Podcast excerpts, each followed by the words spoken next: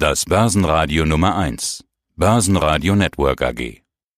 Heiko Thieme spricht Klartext. Der Heiko Thieme Club. Heiko Thieme, globale Anlagestratege.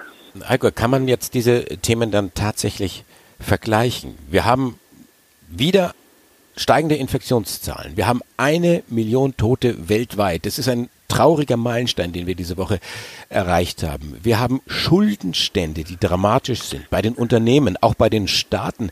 Eine Pleitewelle scheint eigentlich nicht aufzuhalten sein. Das heißt, eigentlich muss man doch Angst haben davor, das gebietet die kaufmännische Vorsicht, dass das dicke Ende für die Weltkonjunktur erst noch kommt.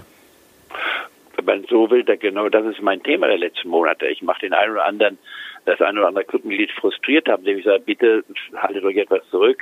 Ich warte, ich verkaufe, ich habe ja alle ETFs auf die äh, auf Deutschland und USA verkauft und zwar mit Gewinn wer mir gefolgt ist, müsste eigentlich Gewinne darauf haben.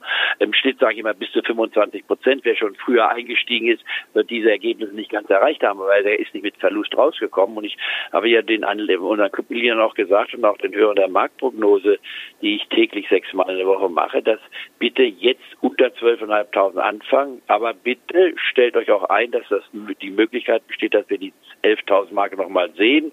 Wenn wir sie kurzfristig unterschreiten sollten, das will ich auch nicht ausschließen, wäre das kein Beinbruch dann kann man noch mal nachlegen. Aber um 15 Prozent im Exchange Rate Fonds in Deutschland und 15 Prozent USA zu haben. Früher nannte ich 20 Prozent, jetzt habe ich es etwas verändert, weil ich eben 10 Prozent in einem Exchange Rate Fonds in, in den Weltfonds investiere, ohne die USA dabei. Und dann in China mit euch Einzelwerte 5 Prozent und 5 Prozent in Japan als Exchange Rate Fonds. Wenn wir wieder in die Nähe der 20.000 Marke kommen, zurzeit sind wir über 23.500, haben also auch dort investierte Gewinne mitgenommen. Ich kaufe mich bei der Marktschwäche ein und der Markt ist meines Erachtens zu euphorisch gewesen, besonders im August. Der beste August in der Geschichte des DAXes. Der beste August für die Wall Street gemessen am Dow Jones und Standard Poor's 500 Index seit 1984 beziehungsweise 86, also seit 34 oder 36 Jahren. So etwas sind Warnsignale, sind keine Signale, die sagen, jetzt müssen wir richtig einsteigen, sondern sagen, nein, bitte seid vorsichtig. Ich habe den starken August nicht erwartet. Ich hatte das Gegenteil erwartet, dass wir sogar zurückkommen. Das hat sich fünf Wochen später erst erwiesen.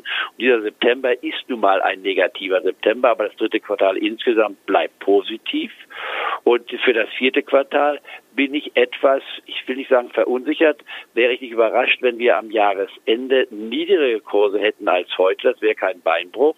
Äh, dann würde das Gesamtjahr, wenn man so will, negativ verlaufen. Wir waren über der 13.000 Marke, als wir anfingen. Aber in einem Jahr mit Corona, unter dem Beeinfluss von Corona würde ich das nicht als negativ um den, sondern als Chance dann sehen, um von einem niedrigen Niveau sich wieder aufzubauen. Und in der Zwischenzeit fokussiere ich mich, und das werden die meisten Clubmitglieder gemerkt haben, auf Einzeltitel anstatt auf den Gesamtindex, wo bereits ein Rückgang beim DAX auf die 11 bis 12.000 Marke schon stattgefunden hat, weil man eben 10, 15 oder 20 Prozent zurückgekommen ist, wie eine Bayer zum Beispiel. Ich war unter 55 halte ich es für sehr attraktiv. Und dann in einem Drei-Tranchen-System, wie wir es immer wieder erläutert haben, kauft man sich dann systematisch ein mit maximal drei Prozent. Und ich fange demnächst auch an, zum Beispiel bei der Allianz wieder mich einzukaufen, nachdem man dort mit Gewinnen, mit guten Gewinnen hat verkaufen können.